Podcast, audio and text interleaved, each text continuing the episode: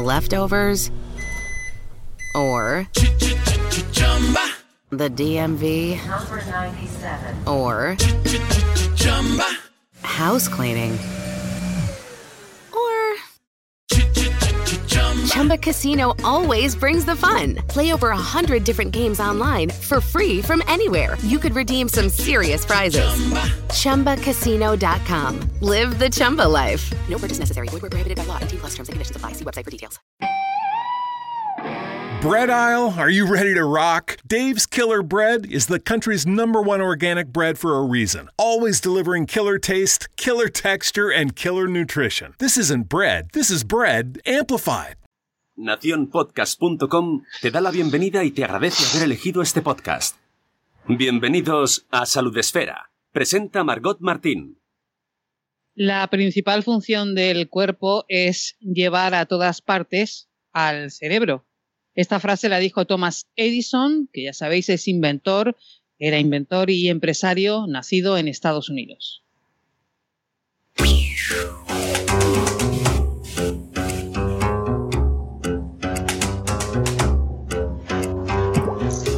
Hola, ¿qué tal? Bienvenidos a una nueva temporada de Salud Esferas. Eh, Salud Esfera, una sola. De momento es una, aunque puede que tengamos más. Ya tenía yo ganas de decir esto, ya echaba yo de menos a todo el mundo y sobre todo extrañaba muchísimo este rato que tenemos de vez en cuando eh, para hablar de salud, pero para hablar y aprender como lo solemos hacer, que es eh, escuchando, escuchando a los que saben, oyendo, haciendo una escucha activa. Hoy el tema de Salud Esfera, de este primer programa de esta tercera temporada ya, se las trae. E, el tema es qué pasa con el gluten. ¿Qué pasa con el gluten? Atentos que el tema es bastante importante. Se escuchan muchísimas cosas y vamos a intentar ordenarlas un poco. Hoy me voy a saltar un poco el orden habitual y voy a saludar primero a nuestro invitado, que ya lo tenemos por ahí. Eh, está con nosotros eh, Pablo Ojeda. Pablo, muy buenas. Hola, ¿qué tal? ¿Cómo estáis? Muy bien. Eh, voy a leer tu perfil en Twitter, dietista que escucha, intento divulgar, trabajo presencial en oractiva.es y miembro de la Sociedad Española para el Estudio de la Obesidad. ¿Tú cuando te defines profesionalmente, qué dices que eres? Eh, yo cuando me defino profesionalmente soy, digo que soy una persona que escucha. Eh, no, sí, que soy una persona que escucha, que soy un profesional que escucha, un profesional de salud que escucha porque no hay dos historias iguales. Muchas veces en el tema este de la salud tendemos a tomar patrones muy individualizados, muy generalizados, perdón, y cada persona es un mundo y tiene su, su vida propia, ¿no? Y es importante saber escuchar. Eh, Pablo, me encanta eso porque ya sabes, eh, si has oído al principio, en este programa nos encanta escuchar y hoy te vamos a escuchar a ti. No sé qué tal te vas a, a ver en ese otro partido. Yo espero que suba la audiencia. bueno, a reventar el audímetro. Te voy a presentar, aparte del equipo que hace posible Salud Esfera, ya sabéis que este programa es una producción de Nación eh, Podcast. Por ahí ya tenemos a Sune, que a él no le gusta hablar, pero a mí me encanta que salude porque él está siempre pendiente de todo, dentro y fuera, y él hace que todo suene y además que suene bien si es posible. Sune, muy buenas. Gracias. Aquí estamos. Vamos a escuchar a ver a nuestro amigo Gluten. nuestro amigo Gluten, pero bueno, un repetito. bueno, también tenemos por ahí a Vanessa Pérez. Eh, Vanessa, muy buenas. Hola Margot, qué ganas tenía de escucharte otra vez. Sí, sí, ya estábamos todos con el mono de salud esfera. Sí. Eh, Vanessa se encarga siempre de ordenarlo todo y de dar eh, consejos prácticos. Eh, Yo soy la desordenada del programa y luego ya al final lo ordena todo y, y nos lo pone todo bien en la salida de espera. Mm, eh, tenemos también a la que hace posible que Salud Esfera sea realidad. La voy a llamar por primera vez en la historia de este programa la... No, Mujer Pulpo ya te llamé una vez. la directora de Salud. Esfera. Mira, nunca te he llamado eso. Mónica, No. Mónica de la Fuente. Buenos días, bienvenidos a Salud Espera una vez más, una temporada más, qué grande, ¿eh? Eso, yo me lío mucho con las temporadas, pero está muy bien que lo recuerdes y nada, que me gusta mucho lo de directora, ¿Te más que pulpo, también te diré, ¿eh? Sobre todo el sueldo. Ay, que se ha colado por ahí el sonido. El sueldo, sí, sí, sí. es mejor. Bueno, eh, que me lío. Eh, ¿Qué pasa con el gluten? Eh, a ver, eh, Pablo, yo voy a intentar.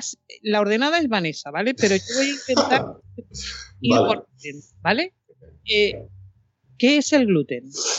El, el gluten es una malla proteica, es la unión de dos proteínas, de las gluteninas y de las gliadinas. Entonces, eh, cuando tú empiezas un amasado, es cuando se unen estas dos proteínas y se forma el gluten, el famoso gluten. Eh, ¿Y qué función tiene el gluten? Pues el gluten como una malla, cuando se produce esa fermentación, que se produce ese CO2, atrapa esas burbujitas, esas burbujitas que van saliendo. Y esto lo que hace es que da la propiedad, la cualidad de que la harina crezca y cuando abres ese pan, ves esas burbujitas que está esponjoso, pues eso es el gluten, no tiene, no tiene más historia. ¿El gluten está muy presente en la alimentación? Está súper, no muy, está súper, pero quizá habría que hacer eh, un matiz. Eh, lo podemos encontrar en el trigo, en la cebada, en el centeno, en, especies de trigo como el espelta, como el camuto. Pero claro, ¿por qué muchas veces se dice que, oye, es que todos los alimentos tienen gluten? No. Muchísimos alimentos tienen trigo. Se utiliza el trigo como eh, un espesante, eh, como para darle propiedades a ciertos tipos de alimentos, sobre todo en los ultraprocesados y en otro tipo de alimentos. Claro, al meterle este trigo tiene una pequeña parte de gluten que las personas que son celíacas pues tienen que tener mucho cuidado, ¿no? Eso es lo- la siguiente pregunta. Eh, hay personas que tienen problemas con eh, gluten. ¿Qué, qué- qué puede pasar? Eh, una persona, ¿qué le puede pasar con el gluten? ¿Qué les pasa? A las personas que son celíacas con el gluten, sobre todo los problemas intestinales. Los problemas intestinales son grandes. ¿Por qué? Porque las enzimas que tienen digestivas eh, no degradan eh, estas proteínas, por lo tanto el cuerpo sufre. También decir que esto eh, hay pocas personas que le pasa. Es decir, la afectación en España actualmente está entre un 1 y un 3% de personas celíacas. Pero sí se ha demostrado, y cada vez hay más estudios científicos que así lo corroboran, que están las personas celíacas y después están las personas que tienen sensibilidad al gluten no celíaca, que son aquellas personas que retirando el gluten de su dieta eh, mejoran ciertos tipos de trastornos digestivos, ¿no? Y aquí ya subimos la cifra a un 7-10%, ya esto ya es más elevado, ¿no? Y esto hay que ir al médico para detectarlo sin duda. A ver, mm, perdóname que vaya a insistir un poco en esto, Sí, pero sí. vamos a, a hacer que quede claro, ¿vale? Tú Sí. hablas de personas eh, que tienen problemas celíacos y personas que tienen sensibilidad. Que son más sensibles, sí. Que son más, que son más sensibles. Esto, eh, por ejemplo, con el tema de, de las intolerancias, hay tres tipos de intolerancia, que es la intolerancia total, está la intolerancia secundaria y la intolerancia parcial. ¿Qué es una intolerancia secundaria? La intolerancia secundaria es cuando has tenido algún tipo de patología y tu cuerpo está en, digamos, en modo defensa. Esto le gusta, esto le pasa mucho a los niños pequeñitos, que a lo mejor han pasado un sarampión o han pasado una papera, una gripe, y resulta que después no pueden tomar leche. Se han vuelto intolerantes secundarios. Cuando pasa un tiempo, se le vuelve a hacer una introducción paulatina y progresiva y vuelven a tolerarla. Después está la intolerancia total. Oye, mira, es que tú no tienes, por ejemplo, la enzima, uh, la, la, la, lactasa, que rompe la, la, enzima de la leche, la lactosa, y tú no puedes digerirlo. Eres intolerante. Estos son las personas que con gluten, que son celíacos. Y después hay una intolerancia parcial, digamos que es que tú solamente aguantas una cantidad muy pequeñita. Me tomo un yogur, pero al segundo yogur, al siguiente vaso de leche ya me sienta mal. ¿Vale? Esto uh, podría ser un poquito, un poquito así. ¿Vale? La sensibilidad al gluten no celíaca, que al tomar un poquito de ya de esta cantidad ya me sienta, ya me sienta regular, ¿vale? Entonces, esto es la manera de averiguarlo, eh, yendo al, a tu especialista que te haga un análisis de sensibilidad al gluten, que salen los antígenos en sangre o mediante una biopsia, y, y ahí te da la cara. Entonces, eh, no son términos sinónimos de lo que estás hablando, de, de, de, la sensibilidad, de la celiaquía, no es lo mismo. Hay como porcentajes, vamos a decirlo así. Sí. Eh, Y lo que acabas de decir, eh, que sería la siguiente pregunta que tú ya me has contestado. ¿Cómo se sabe que yo, aparte de por los síntomas, cómo confirmo que alguien tiene ese problema? Indudablemente hay un, una primera, un primer síntoma uh, de, de, debut. Cuando tú debutas con la enfermedad, eh, te lo notas, es decir, te tomas una, una, cerveza, te tomas pan, te tomas pasta y ya el cuerpo reacciona mal. Vas más al baño, tienes retortijones, eh, tienes una indisposición y ya empiezas a, a, sospechar, ¿no? Cuando ya es muy frecuente, siempre eh, con los mismos patrones de alimentación, directamente vas al médico. y el médico te hace un análisis, un análisis de sangre y ahí ya especifica eh, si eres alérgico o, no. Uh -huh. eh, ¿Y cómo se trata? quitando el gluten. Es decir, claro, es decir, una persona que es celíaca no puede comer gluten y una persona que tiene sensibilidad al gluten no celíaca no debería de comer gluten. Diferente es, eh, ¿es bueno o es malo dejar de comer gluten? No pasa absolutamente nada. Es decir, si fuera malo, llevamos muchísimos años abocando a las personas celíacas una mala dieta. Estarían pobrecitos míos, no, todo lo, todo lo, contrario, lo que queremos es que tengan una mejoría. El ser humano durante muchísimos años eh, no, ha comido gluten, es decir, no hay ningún tipo de problema. ¿Qué es lo que pasa? Que muchas veces cuando tú ya tienes este tipo de indicios y no acudes a un profesional, tu mejor indicio eh, es un sello de supermercado. Un sello de supermercado que pone sin gluten. Pero claro, ese sello de supermercado, por norma general, están en todos esos alimentos que son procesados, que son ultraprocesados, que son una bollería que le quitan el gluten, eh, la pasta que le quitan el gluten, eh, unas magdalenas que le quitan el gluten. Y entonces tu alimentación se puede ver perjudiciada, perjudicada. ¿Qué es lo que no tiene gluten? Fruta, la verdura, el pescado, el legumbre, etcétera, etcétera. Eso es una buena alimentación y esto te lo va a decir tu, tu, tu profesional, ¿no? Esto es importante tenerlo claro. Lo, los sellos son fiables, ¿no? Sí, sí, sí. Hombre, como no sea fiable, le pueden pegar un paquete grande a la empresa. Sí, sí, son muy fiables. Son muy fiables y muy caros. fiables y caros. Ese sellito cuesta 3-4 veces más que no tener sello. Bueno. Eso es, una, eso es un caballo de batalla que tiene, que tiene la gente. Eh, enseguida hablamos de los problemas que hay de quitar el gluten cuando no eres eh, celíaco. Sí. Pero antes me gustaría, Mónica, Vanessa, que estáis ahí las dos con eh, cara de muchísima atención, eh, de esta primera parte sobre qué es la celiaquía y esa sensibilidad. No sé, Mónica, si hay yo tengo una duda y es si eh, esto se puede ir eh, adquiriendo con el tiempo, es decir, tú vas desarrollando esta sensibilidad, es algo que ya naces con ello, es algo por lo que vas comiendo y lo vas desarrollando, ¿cómo, se desarrolla? Puede debutar en cualquier momento. Eh, no, no, no, tiene, no naces con ello, pero puedes debutar en cualquier momento. Puedes tener 30 años de hecho, yo tengo amigos con treinta y pico de años que de repente se empiezan a encontrar mal y generan, y generan, y generan la, celiaquía. Y no por un tipo de alimentación. Si fuera por un tipo de alimentación, eh, de aquí al 2030 hay un estudio que dice que el 80% de las personas van a tener sobrepeso obesidad. No precisamente porque se haga mucho deporte, sino porque se come mal.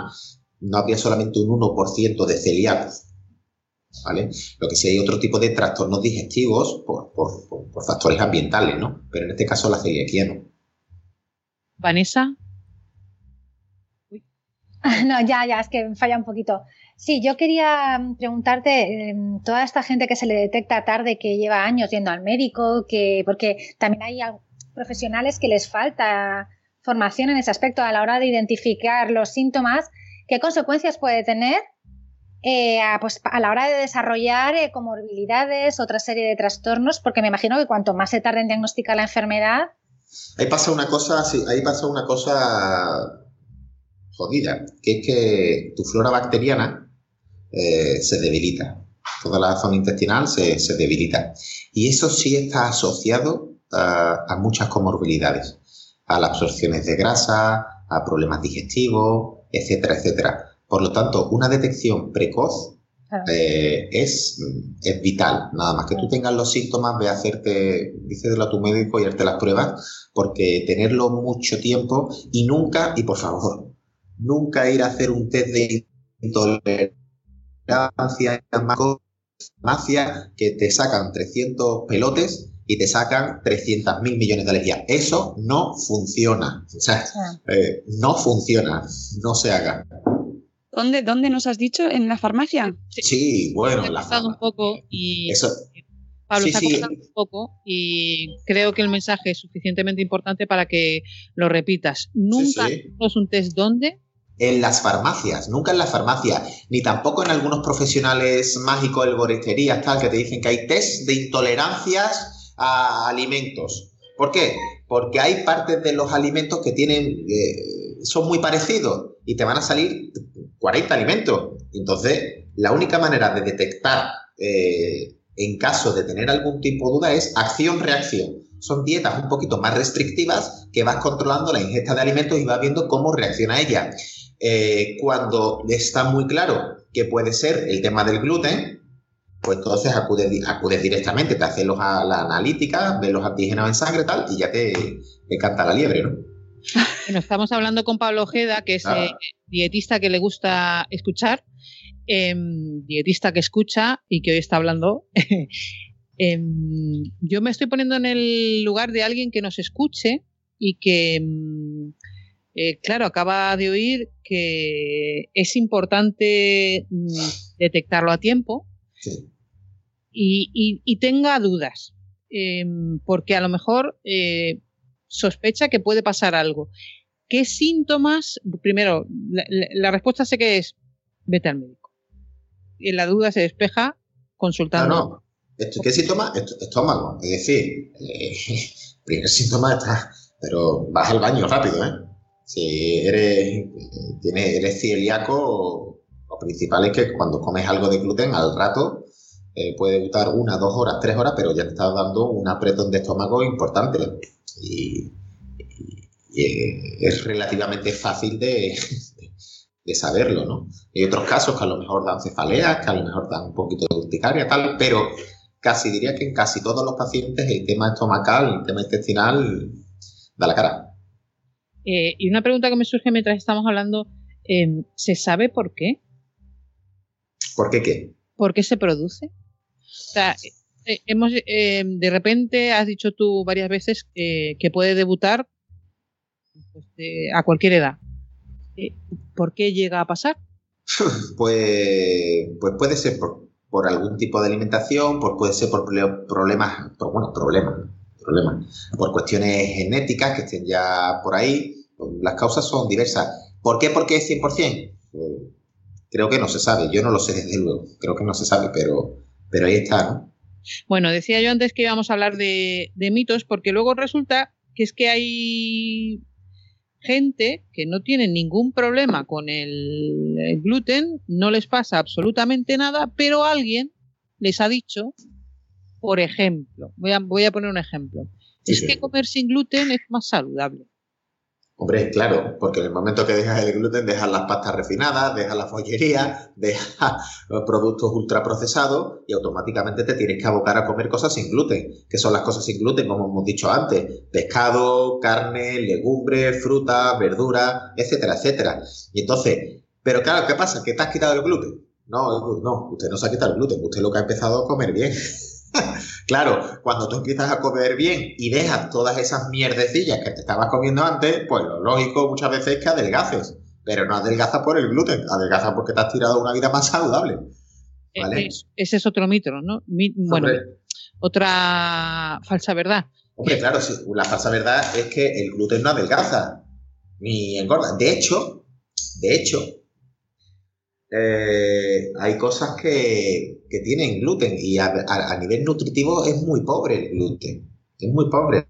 Eh, estas famosas hamburguesas que se hacen, que son sustitutivas de la carne, eh, hay una que es de gluten entera, que es el seitán, ¿no? A valor nutricional es la que menos valor tiene. Tómate antes el tempe, la soja texturizada o el tofu. Lo último es el, el seitán, ¿no? Por lo tanto, el gluten no es el problema, es la alimentación que tenemos.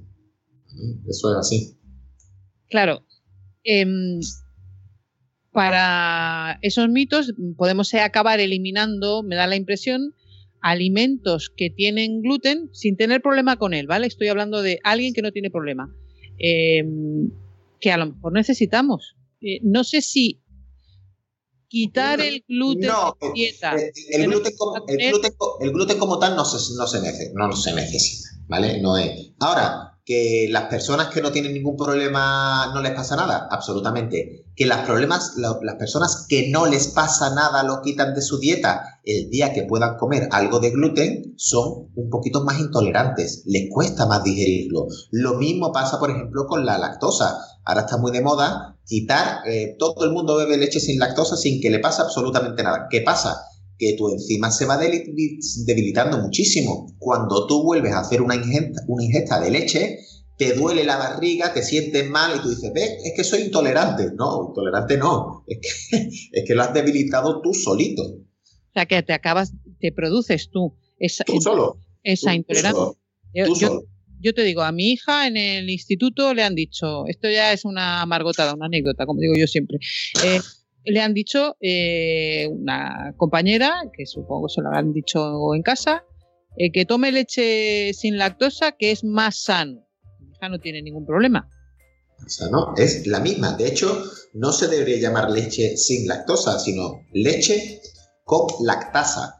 Los azúcares lo mantienen, lo que pasa que al echarle la lactasa a la leche rompe los azúcares y tú puedes digerirlo mejor. El problema de las personas que son intolerantes a la leche, a la lactosa, es que les falta una enzima, la lactasa, eh, y no son capaces de digerir esos azúcares. ¿Qué es lo que hace la lactasa? Los rompe y los puede digerir mejor. A la leche lo que le echa es lactasa para que tú te tomes ya la leche con los azúcares eh, rotos, digamos, ¿no? Y entonces no hay ningún tipo de ninguno, ni es más suave, ni tiene menos calorías, ni es más mágica.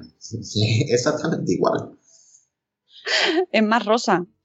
Más- sí, un po- es, un poquito, es un poquito más dulce, es un poquito más dulce, Sí, sí. es más dulce. Claro, porque los azúcares van de manera individualizada, lleva galactosa y glucosa, ¿eh? pues de manera separada y sube un poquito el dulzor, pero es igual. Bueno, es importante algo que hemos eh, de lo que hemos hablado, que nos ha contado Pablo Ojeda, que el eh, no tomar eh, alimentos con gluten cuando no tienes ningún problema puede acabar eh, provocando esa intolerancia al, al gluten. Es importante resaltar eso. Eh, a mí me gustaría aconsejar a todo el mundo. eh, Una cosa, no te vuelves intolerante, sino que te cuesta más, después al, in- al introducirlo, te cuesta un poquito más digerirlo. Vale. Vale. Sí, precisión en las palabras, que es importantísimo en estos temas. Sí. No, es verdad. eh, eh, por- para precisión, hay una guía que es la guía sobre bulos en alimentación en la que tú participas. Es una, eh, una cosa propuesta por Salud Sin Bulos. Eh, ¿Qué es esta guía? Pues, mira, hace un tiempo yo escribí un tuit diciendo, hoy voy a resolver todos los bulos que me propongáis. Y de repente empezaron a entrar tweets como si no hubiera mañana. Mañana se acababa el mundo. Y venga bulos, y venga bulos. Y decía, bueno, esto no es normal. Lo que a la gente le interesa y las dudas que tiene la gente normales que se escuchan por ahí, ¿no? Que si la papaya era abortiva, que si las pipas de la manzana son venenosas, que si la leche sin lactosa y la leche normal, que si una engordaba menos que la otra. Con las frutas, que si fermentan después de la comida, que si el plátano no se puede tomar en una dieta, que si el melón y la sandía por la noche son indigestos, que si las hormonas que tomamos, que si la carne que comemos ahora tiene muchas hormonas, que bueno, bueno, bueno, bueno, bueno, total, que como yo pertenezco a, esta- este instituto, Salud Sin Bulos, les propuse eh, hacer una guía. Y como eran muchas, eh, decidimos contar con otras dos cazabulos, que son mi amiga Gema del Caño y Beatriz Robles, eh, Farmagema y Beatriz Calidad, eh, y nos pusimos a ello. Y solamente sacamos 30, 30 bulos. Hay muchos más, ¿eh? Para hacer dos o tres guías. Entonces decidimos, pues, desmitificar un poco esas cosas que están en boca de, de los cuñados, vamos a decirlo así, de los cuñados, que, no son reales, pero que se han ido extendiendo con el tiempo, pero no por decir una mentira, muchas veces al final se convierte en realidad, ¿no? Además, en este tema, en el tema de la alimentación, eh, hay tantos. Enseguida vamos a mirar eh, y a repasar algunos de los que podemos encontrar. Invito a todo el mundo a buscarlos en la página web de saludsímbolos.com. Eh, invito a la gente que nos esté escuchando a través de Spreaker, que estén escuchando Salud Esfera, a que si tienen algún bulo que quieran desmitificar o que no estén seguros de si es un bulo, que nos lo hagan saber a través de nuestro chat Mónica, ya está ese chat funcionando y ahí estamos pendientes de toda la gente que nos está escuchando, ¿no? Sí, perdón que no se oía. Sí, sí, que yo tenía también, además de las preguntas del, chat, que, bueno, antes de hacerla yo, eh, nos, dice Caterina Ortiz eh, si la aparición de los, de, bueno, puede ser intolerancia, puede ser celiaquía, vamos a, ver en qué, de qué hablamos, si son leves o directamente aparece? O sea, ¿se produce eh, la intolerancia de un día para otro? ¿O vas sintiendo síntomas? Lo vas sintiendo poquito a poco. Gradualmente. Sí, lo vas sintiendo gradualmente, sí. De un día para otro no, te lo vas notando poquito a poco, sí. Sí, sí, sí, perdona, Margot. No, no, eh, que te, tenías tú algo por ahí. Eh, ah, sí. Cierto. Sí, a mí lo que me preocupaba antes del tema de mm, que comentabas, eh, que te preguntaba Margot sobre la gente que se está quitando el gluten o esos comentarios ¿no? que te hacen pensar, bueno, me voy a quitar el gluten, que voy a comer mejor. El problema también, aparte de que luego si los vuelves a comer te sienten peor, es que eh, se está fomentando un consumo de una serie de productos. Por ejemplo, ah, pues como me voy a quitar el gluten, pero me voy a tomar esta pasta sin gluten, que además es más cara. Sí, así es. Eh, ese es uno de los grandes, grandes problemas. De hecho, debutar con la celiaquía debe ser a veces una oportunidad, una oportunidad en tu vida, una oportunidad a comer bien, porque no nos cansaremos de decirlo. Eh, vas a comer eh, alimentos sin etiqueta. No vas a tener que mirar la etiqueta si tiene gluten o no. Las verduras no tienen etiqueta. Las frutas no tienen etiqueta. Las legumbres no, no, deben de por qué tener etiqueta. Eh, por lo tanto, ahí ya está asegurando, asegurando que no tiene gluten. ¿Qué es lo que pasa? Que si tú quieres seguir manteniendo la misma alimentación que mantenías antes de bollerías, pastas, etcétera, etcétera, ahí ya tenemos un, tenemos un problemilla por, por lo costoso que es actualmente este tipo de alimentación, eh, porque el sello cuesta oro. Poner un sello cuesta oro. Te compras un paquete de, de pasta normal que te cuesta un euro, pero este cuesta 3,50. Por lo tanto, es una oportunidad que se tiene para, comer bien. Lo de que los sellos cuestan oro, hay un poco de... ¿Cómo lo, digo? Em, no deberían de costar tanto. o sea, quiero decir, em, a ver, que un sello certifique que un alimento no tiene algo que alguien no puede comer, no debería de ser tan caro. No debería. Sí es verdad que el proceso, el proceso industrial es diferente, es diferente. Pero ¿qué es lo que pasa? Que volvemos a lo mismo, que hay un 1% de celíacos. Que sí, que con casi 50 millones de españoles que somos son muchas personas. Pero, claro, es que es lo que tienen que comer. Y como es lo que tienen que comer, pues se, compra. Es que no hay más, más historia. Es que si te quieres comer una magdalena, hay ahora mismo tres empresas que te hagan Magdalena, cuatro que te hagan sin gluten. Entonces, puedes jugar mucho con el mercado. Ahora, si vas a comprar panadería, panadería hay 300 millones de panaderías y no tienes problema ninguno. Entonces, los costes pues se abaratan muchísimo.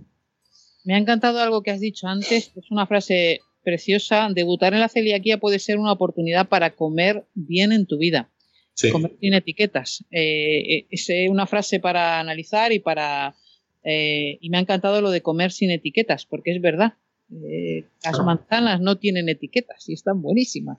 Claro, claro, claro. Eh, me, la voy a apuntar en mi perfil esa frase, no se, me, había no se me había ocurrido. Escrito porque es que es una. A ver, el próximo libro que escribas tienes que poner a debutar en aquí.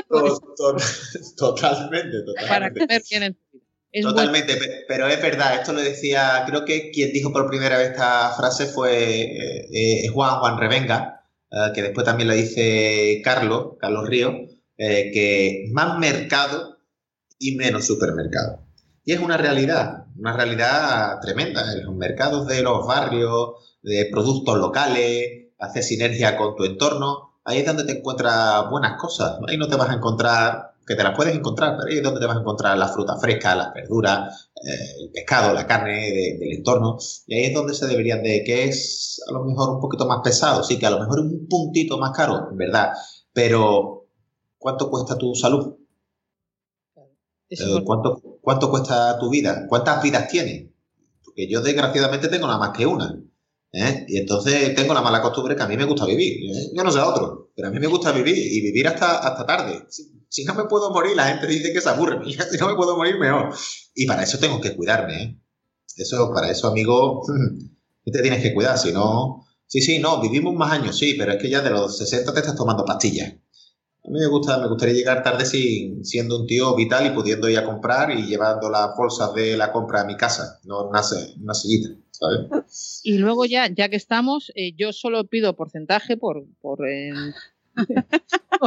por, recoger. Eh, comer sin etiquetas es un buen título para Sí, yo pues, lo dejo ahí caer. Lo dejo ese, Te lo ese te lo regalo a ti.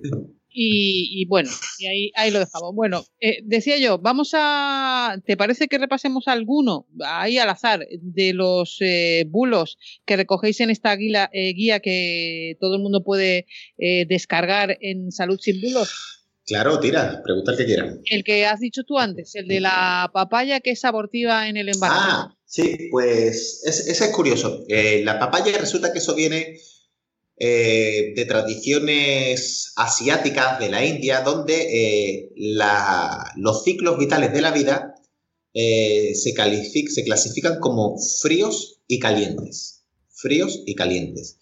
¿Qué le pasa a, a la mujer embarazada? Que está en un ciclo caliente. Y los alimentos también se consideran como fríos y calientes. En este caso, la papaya se considera un, un alimento caliente, Estoy hablando, cuidado, de aquella zona y de aquellas tradiciones y de, estas historias, ¿no? Entonces, claro, no puedes combinar los dos y por eso se dice que es abortivo. Esto se extiende por ahí, se escucha, pasa de un país a otro, llega aquí hace muchos años y la gente dice que si come papaya, que este bulo, eh, tengo que decir, este bulo me lo, me lo comentó a mí personalmente una chica que se lo había dicho su doctor. Ah, sí. ¿Eh? sí, sí, sí, sí, sí.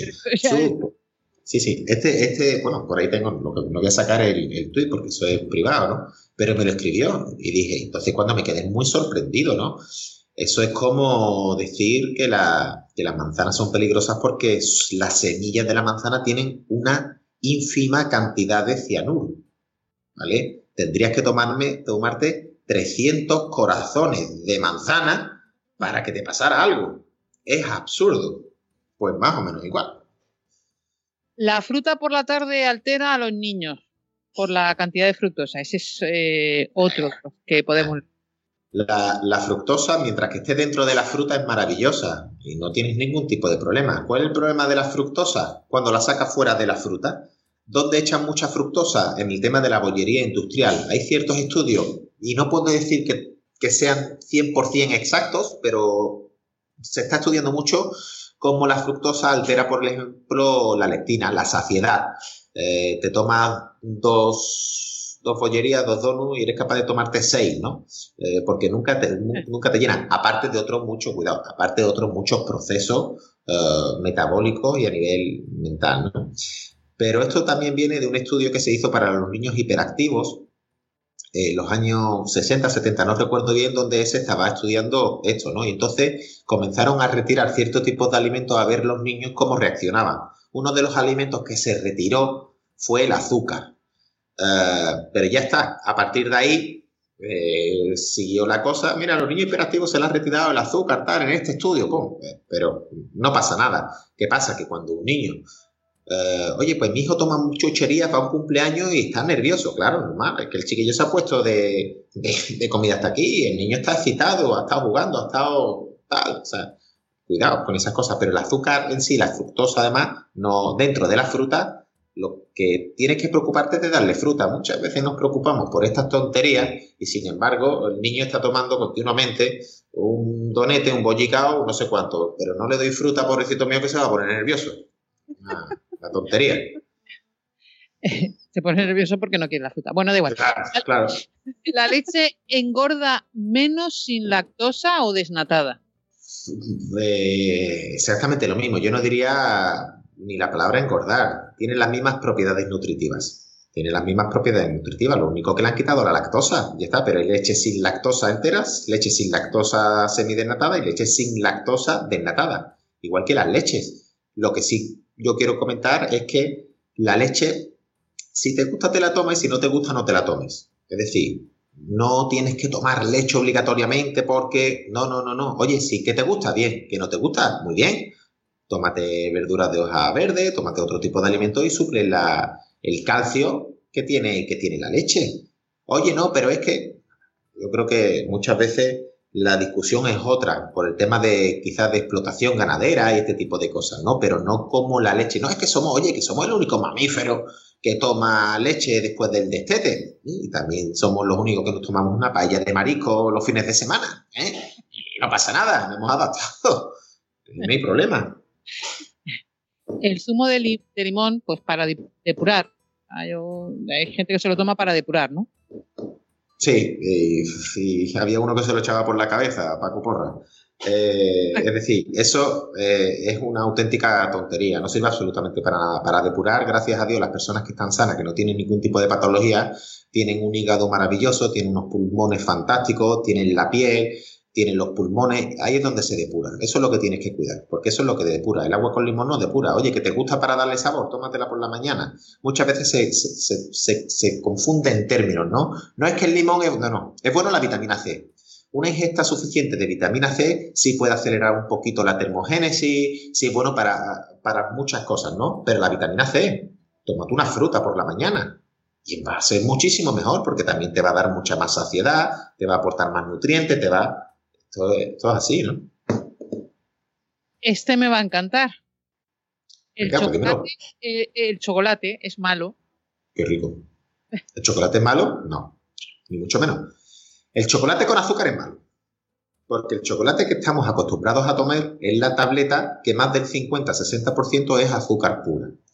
Ahora bien, si tú te tomas un chocolate de más de 75-80%, ahí estamos consiguiendo buenas propiedades antioxidantes, cardiovasculares, etcétera, etcétera. Tiene una grasa relativamente saludable que te va a dar saciedad. Lo que no te vas a comer es un media tableta, pero una onza, un par de onzas además ayuda mucho en procesos de cambios de hábitos de vida. Eh, cuando viene ese momento de ansiedad, de estrés, que ya estás un poquito nervioso, suele calmar mucho una oncita, un par de oncitas de chocolate puro y te ayuda a, seguir con, con, ese cambio, ¿no? Por lo tanto, yo lo recomiendo plenamente. El que no recomiendo, el chocolate que está lleno de azúcar, claro. Em, eh, Mónica, Vanessa, ¿algún bulo? Sí, sí, sí, sí. el tema de los... De... chocolate ahora mismo. Sí. el tema de los detox, que se puso muy de moda hace, mm, hace unos años, hace unos añitos, y era todo, tómate unos zumos detox, eh, te pones fino de cualquier cosa y luego te tomas tus zumos detox, de lo que sea, y, van para, todo, buenísimo. Fino filipino te pones, fino filipino. Eh, nada, ahí lo único que depura es tu bolsillo, hombre, un zumo detox. Lo mejor que hay, lo mejor que hay para que algo funcione es que una super celebrity saque algo y se empieza a vender como, como churros, ¿no? Eh, no tiene sentido, porque aparte los batidos detox, por norma general, son muy azucarados. Son muy azucarados porque liberamos todos esos azúcares intrínsecos que tiene la fruta y se los metemos en un batidito. Eh, y no depura nada, ya lo, ya lo, hemos dicho y no nos cansaremos de decirlo. Eh, hígado, pulmones, riñones, esos son los que de verdad funcionan. Oye, que te gusta el sabor de un batidito de esto, tómatelo de vez en cuando, pero no te lo tomes con la idea de que es mágico, que es depurativo y que te va a pagar la hipoteca, porque no, todo lo contrario, lo que te va a gastar el dinero. Eh, eh, Vane, ¿tú tienes algún mito o te has ido por chocolate? Vale, eso se ha ido. Se ha ido por chocolate. Bueno, pues aprovechamos. No, no, no, que falla, que falla esto. No, yo, yo el chocolate, el 80% ha sido mi bendición con el Claro. no, yo, em, una pregunta que no sé si, si la has contestado ya, discúlpame, pero es, ¿la celiaquía se cura? Siempre es celíaco. ¿La celiaquía se cura? Eso es. Es Hay que- pregunta, es pregunta. Es una pregunta, es una pregunta. Que me Eh, no. Eh, que yo sepa, no. Eh, que yo sepa, la celiaquía no, no, no, se, no, no se cura. A no ser que haya ahora una, una vacuna experimental súper Claro, especial. Todo que- muy en relación con todos los mitos, con todas las pseudoterapias, con todas las que- corrientes, claro, que van ofreciendo pues, medicamentos, que no hay ningún medicamento que la cure, que la Y- gente tiene y- que tener claro, claro. Claro, la celiaquía se mejora, por supuesto, y puedes vivir una vida totalmente normalizada. Pero curar en el sentido de lo que es curar, que fue el- yo no lo conozco, de, desde Claro. luego. También una cosa, antes de terminar con el tema del, del gluten, que hemos Sí. vuelto de repente, eh, se está poniendo muy de moda y esto me interesa mucho, que eh, fisioterapeutas, osteópatas están recomendando eh, consejos nutricionales sobre el, el gluten. Y no solamente esto, y a mí me ha llegado pacientes diciendo que en su clínica de, de reproducción, eh, ¿cómo se llama? Gestacional, Asistida. asistida, exactamente, dejen de comer gluten eh, porque les va a favorecer muy mucho eh, el quedarse embarazadas. Mire usted, esto es como todo, que si no eres alérgico al gluten que no te pasa nada, que si no eres celíaco no te pasa nada, que si no tienes una sensibilidad al gluten no celíaca no te va a pasar nada, que no hay ningún tipo de problema, que el problema no es el gluten, el problema es, son los bollos. Es decir, eh, los bollos y, un hábito de vida malo y esto. Mira, hay una estadística que es bestial, que en España, eh, lo, voy a, hablar de mi ámbito, de Sevilla, pero es extrapolable a toda España. El año pasado, en Sevilla, murieron eh, 17.400, 17.500 personas. 17.500 personas. Las cinco primeras causas de muerte fueron relacionadas con hábitos de vida.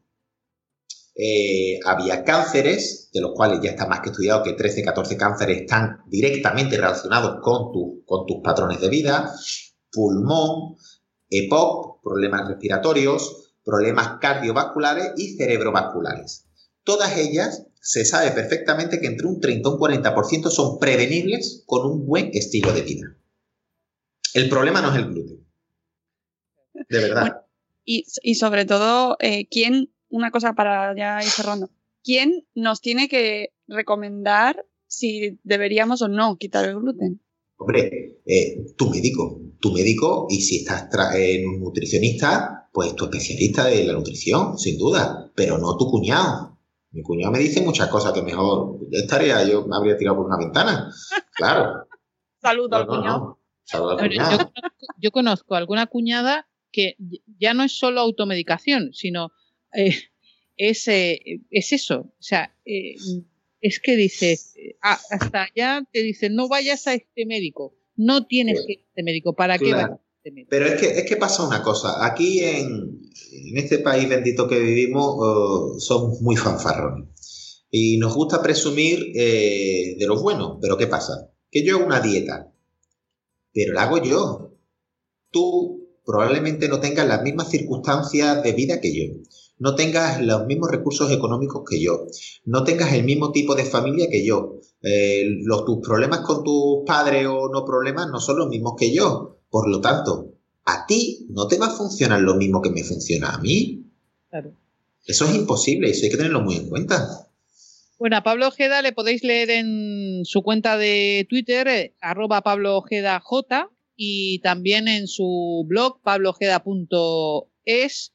Eh, y vamos a aprovechar, Pablo, que te tenemos aquí para responder Sí. a las consultas que, que nos han hecho Mónica a través del eh, chat de Spreaker, la gente que está escuchando ahora mismo Salud Esfera. Sí, bueno, me tengo que traer la de esta mañana de Madre Esfera del directo, que no la hemos contestado esta mañana, pero le he dicho que, le he dicho a Eduardo del Hierro, nuestro amigo Eduardo, que le vamos a contestar ahora. Y es que nos preguntaba, Pablo, si eh, está haciendo bien cambiando la cerveza, cerveza con alcohol por la cerveza sin alcohol, para llevar un estilo de vida más saludable. Si es buena la cerveza sin alcohol. Claro. Aquí habría que preguntar que por qué motivo. Es decir, si tú me dices que es que todos los días me tomo una cervecita y no se la salta a nadie, pues te diría, amigo, estás haciendo perfectamente. Ahora, si lo único que te tomas es una cerveza a la semana, cuando sales el fin de semana, pero te has metido, no tiene importancia, todo lo que sea quitar alcohol, todo es positivo. Porque por muchos estudios que digan que una copa de vino equivale a dos horas de gimnasia, es mentira. El alcohol es un tóxico, es un depresivo que no le hace nada, ningún bien, aunque sea, y ya está muy estudiado, en dosis muy pequeñas. Por lo tanto, si lo sustituyes sin cerveza, sin alcohol, es maravilloso. Ahora, que yo no tomo nada de alcohol y un día salgo y me apetece una cerveza, bueno, tampoco pasa nada. Bueno, ahora se lo diré a Eduardo para que lo escuche luego. Y estaban preguntando también en el chat por las harinas refinadas y el tema de las harinas, de los panes integrales, que también eh, hay cierta confusión en ese tema. Mm, ¿Qué pasa con la, harina integral? La, harina refinada es la famosa harina blanca. Eh, el trigo tiene como tres partes, ¿no? El germen, el salvado y el endospermo. Digamos que eh, se quedan con, la parte central y ahí es donde le han quitado el salvado, que es donde tienen parte de la fibra, tal. y eso metaboliza de una manera, digamos, no muy positiva para el cuerpo. Vamos a dejarlo ahí, ¿no? Ahí ahora hay mucho lío por el tema de las famosas harinas integrales, que ha salido una nueva ley donde, por ley, el 100% de la harina tiene que ser integral. Cuando tú compres algo, tienes que leer harina integral de, ya puede ser de trigo, de centeno, de, de lo que sea. Pero primer ingrediente, harina integral de. ¿Qué es lo que se hacía antiguamente? Era harina de trigo, coma, salvado 6%. Y entonces a eso le ponían la etiqueta de integral. Ahora hay un periodo de adaptación que toda esa industria que ya había hecho muchísimos envases y estas cosas pueden gastar los envases. Eh, pero creo que los envases le está durando más de la cuenta, ¿eh? porque ya están llegando muchos casos que yo no sé si el último día tiraron envases a punta, a punta pala para llegar hasta el año que viene pero, pero cuidado con eso. Siempre asegurarse que la harina ponga harina integral de trigo o de lo que sea. Pues Pablo, eh, ¿hay alguna pregunta más, eh, pues se preguntaban por los batidos de la aloe vera, de aloe vera, que se está poniendo muy de moda. Las bebidas de aloe vera.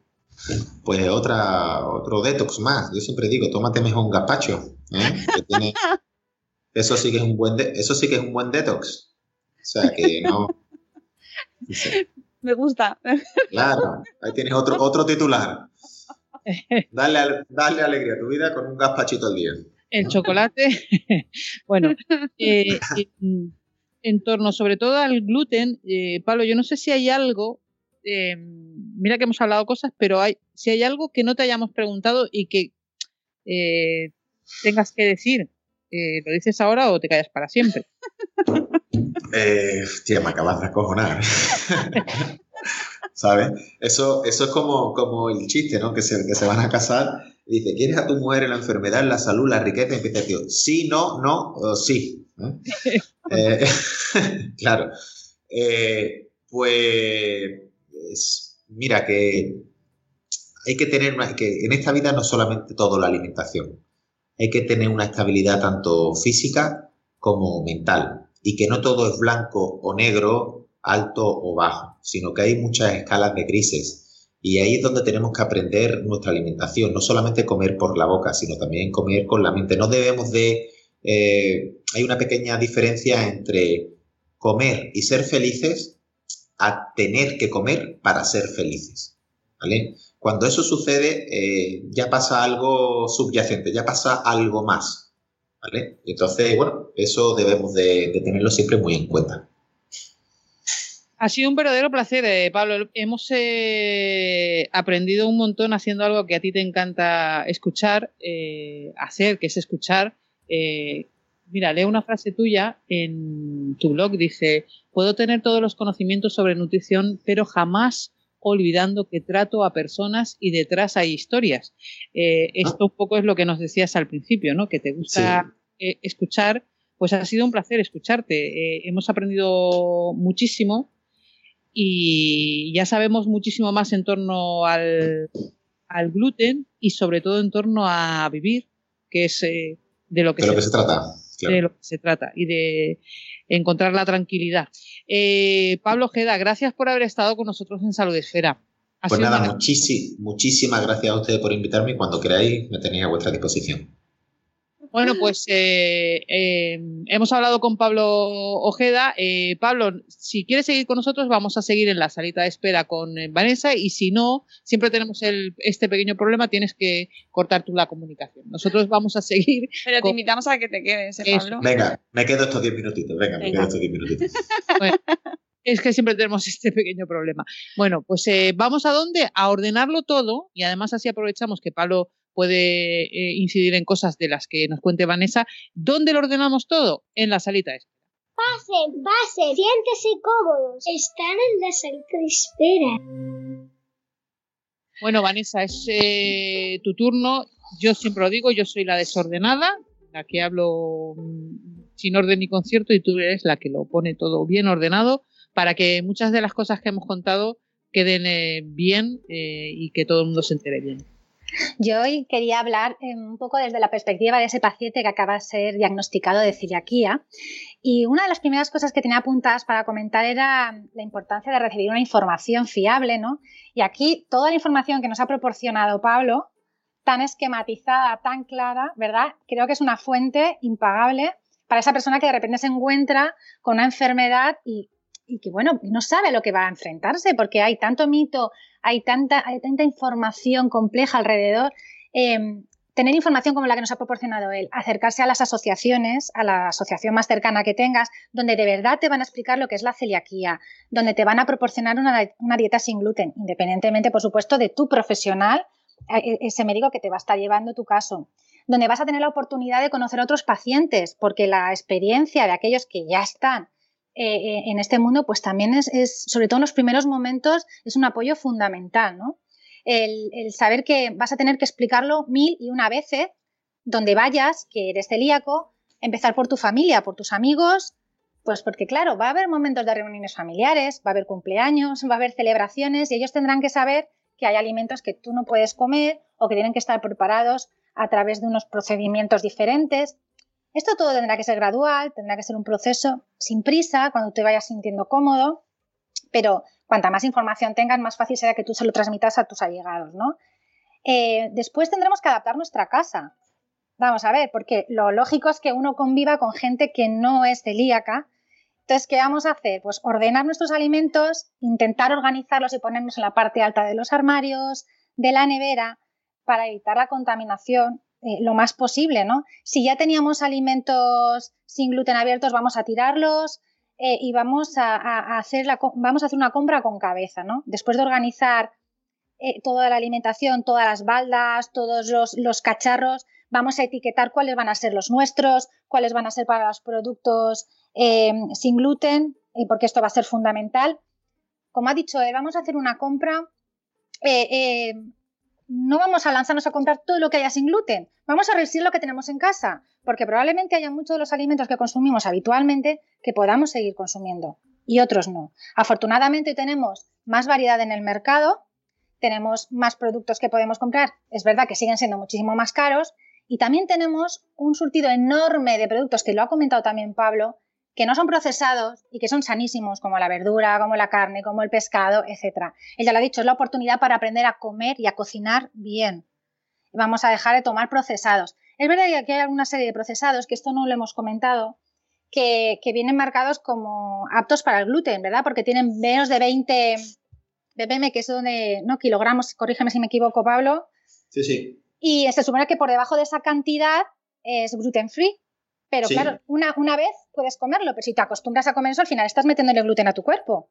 Claro. Lo suyo, claro. Entonces yo consultando con muchos pacientes que son celíacos me decía, al final nos hemos hecho expertos cocineros. No nos gustaba la cocina, pero al final nos hemos acostumbrado a comprar nuestra harina, nos hemos acostumbrado a, con, a comprar nuestros ingredientes y nosotros nos hacemos el pan, eh, la bollería, lo cocinamos todo, sabemos que comemos sano, sabemos que comemos con garantías de seguridad, ¿no?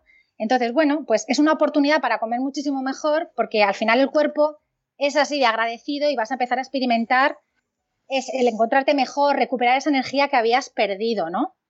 Para cocinar todos estos alimentos nuevos, estas nuevas dietas, eh, hay que mantener una limpieza, vamos, exhaustiva en todos los útiles y en seres en la cocina.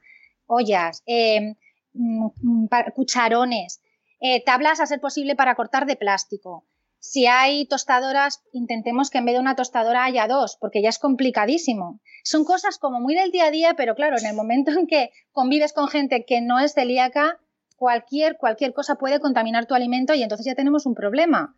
Eh, a la hora de hornear, por ejemplo, pues hornear siempre ese producto que no tiene gluten, sin ventilador, intentar utilizar el ventilador lo menos posible, eh, no utilizar el mismo agua para hervir una pasta sin gluten que una pasta con gluten. El aceite, por ejemplo, que utilizamos para freír tiene que estar separado, tiene que ser diferente. Son esas pequeñas cosas a las que tenemos que ir acostumbrándonos para comer con la mejor de las garantías, ¿no? Bueno, ya ni, ni vamos a hablar ya de bayetas, delantales, servilletas, vamos a intentar tenerlos siempre lo más limpios posibles y bueno, utilizar el nuestro, el nuestro propio, ¿no? Eh, llega el momento de comer fuera de casa. ¿Qué pasa cuando tenemos que comer fuera de casa? Hoy en día es verdad que tenemos más alternativas, podemos consultar a través de redes, de internet, pues el sitio al que vamos a ir, opciones. Si no las encontramos, pues bueno, eh, como ha comentado Pablo también, hay una serie de alimentos que siempre vamos a poder comer. Siempre vamos a poder tomar carne a la plancha, por ejemplo, con verduras, las patatas, si tienen una freidora exclusiva para, estas, pues podremos tomarla.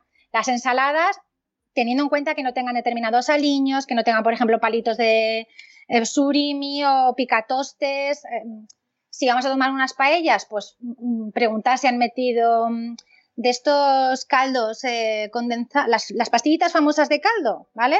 Pues, o condimentos que, bueno, pues que no podamos tomar. Pero hoy en día es verdad que hay muchas más opciones. El postre, pues hay frutas, hay postres caseros que podemos tomar, ¿no? Y comentarlo siempre con cocina. A mí hay un blog que me gusta mucho y además es que conozco personalmente a la persona, es Ricardo de Celíaco a los 30. A él lo diagnosticaron, pues eso, con 30 años y, en su blog recoge mm, multitud de espacios, de lugares en los que tomar algo, comer, beber, libres de gluten. Eh, incluso sus viajes. Ahora mismo acaba de estar en Egipto y, ha estado contando cómo ha sido todo ese proceso, ¿no? De buscar, de comunicarse en los sitios en los que ha estado visitando, que se ha llevado en la mochila. Además, ha desarrollado una aplicación para iOS y para Android en la que puedes consultar lugares donde tomar más de 250 tipos de cerveza sin gluten, con tapitas, eh, donde comer, y, está abierta para que otras personas celíacas vayan haciendo sus aportaciones, ¿no? A mí me parece que desde el punto de vista de un paciente es súper útil porque es verdad que puede ser muy complejo y en un primer momento paralizarte un poco, decir, bueno, a mí me gustaba mucho salir los fines de semana, ¿dónde vamos ahora? ¿Qué voy a tomar? Bueno, pues eh, consultando webs como la suya. Es una idea genial. Es genial, Margot. Y además eh, es un, es un chico que cualquier duda que tengas se la puedes consultar, que, que, va a estar siempre disponible para responderlas. Lleva ya pues desde mucho tiempo y está súper implicado.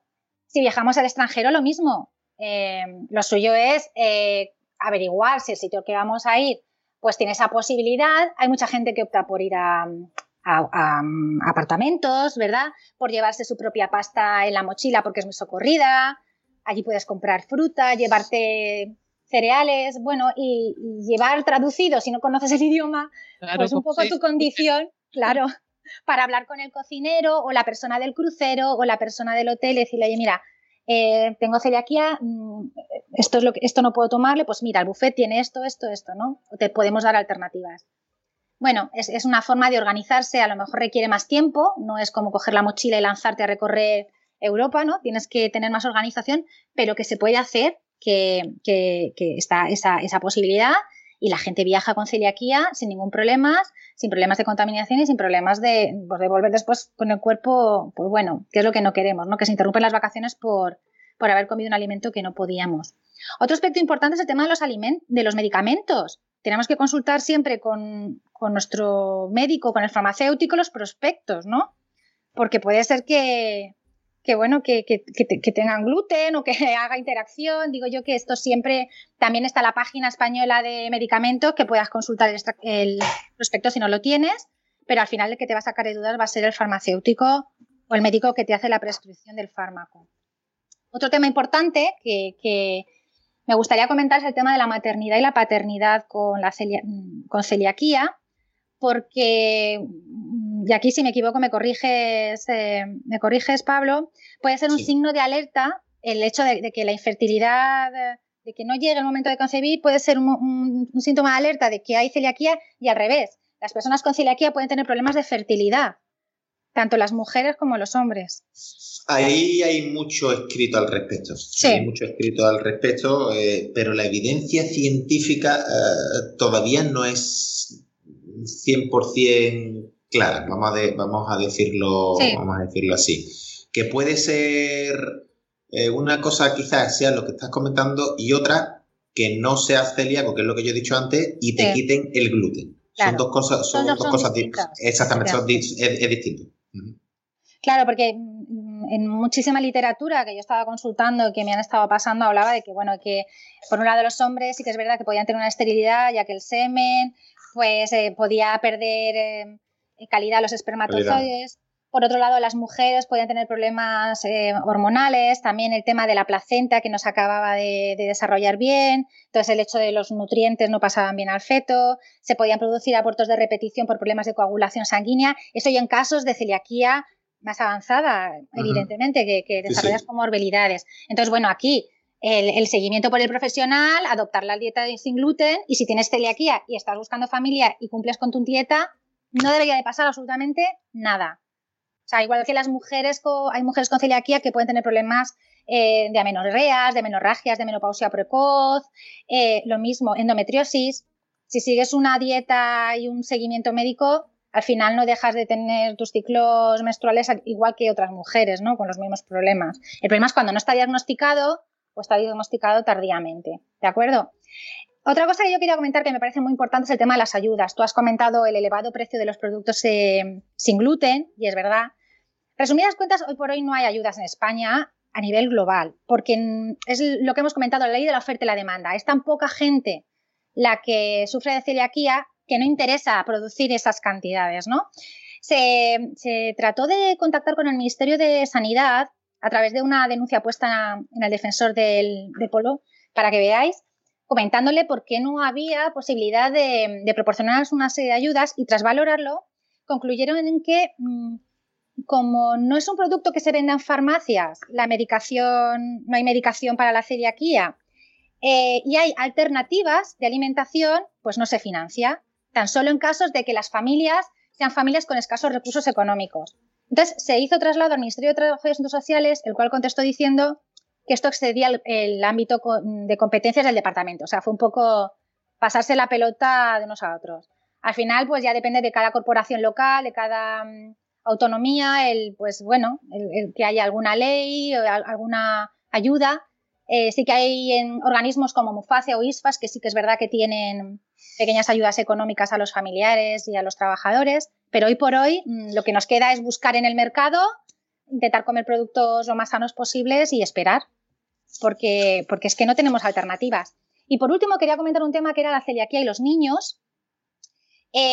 pasa un poco como con las alergias, ¿no? Los, niños tenemos que inculcarles desde bien pequeñitos que no pueden aceptar comida de otras personas hasta que ellos entiendan y tengan la capacidad madurativa suficiente de comprender que ese alimento puede hacerles daño y no pueden tomarlo.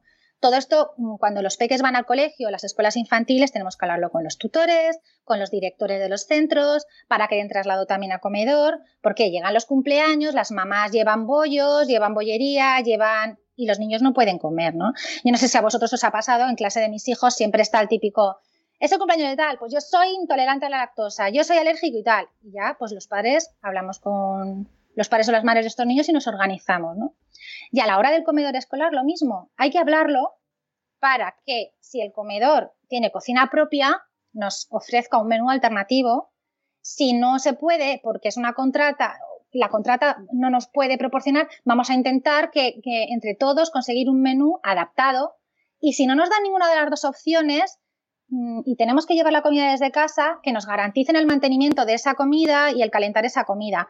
Porque es cierto que aunque hay recomendaciones, eh, por parte de la Agencia Española de Seguridad Alimentaria y Nutrición, eh, pues de que se debe de, proporcionar un menú a los niños con celiaquía. Hay centros que no están todavía preparados y no hay una obligatoriedad como tal. Aunque hay comunidades y hay colegios que sí que lo están instaurando. Yo he vivido mm, como experiencia, esto Margot sería tu Margotada, en mi caso sí que es verdad que mi hijo, yo tengo un hijo que está en un centro de educación especial eh, había niños con celiaquía y no daban opción más que llevarte la comida a casa sin garantizar el, el mantenimiento de la misma, ni en la conservación ni calentarla. Entonces, claro, es un tema de salud pública al final, porque los niños que no puedan comer en el, centro escolar en condiciones acabarán enfermos. Y tampoco es cuestión de ponerlos aparte, no es eso, o de que no coman en el centro, porque muchos niños tienen que comer en el colegio, ¿no? Entonces, estos son temas que dan para mucho desarrollo y que dan para muchísimo, para muchísimo tema, pero bueno, yo quería recalcar fundamentalmente estos aspectos que los acabaremos desarrollando en un post, como siempre en eh, la página web de Salud Esfera. La verdad es que empezábamos eh, este programa, este episodio de Salud Esfera, eh, intentando responder a la pregunta de qué pasa con el gluten.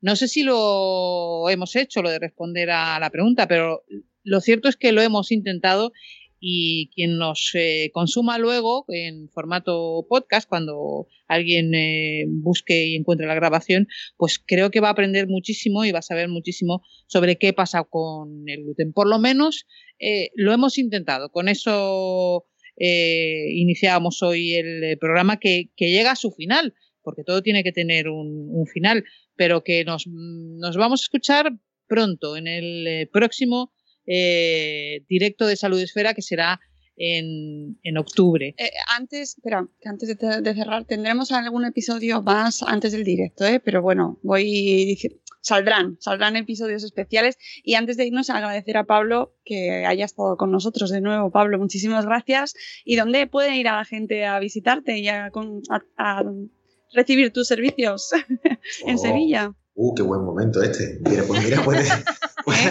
pueden venir a, mi clínica que se llama OR Reactiva, OR Reactiva Psiconutrición, o también pedir cita vía online en pablodietista.gmail.com.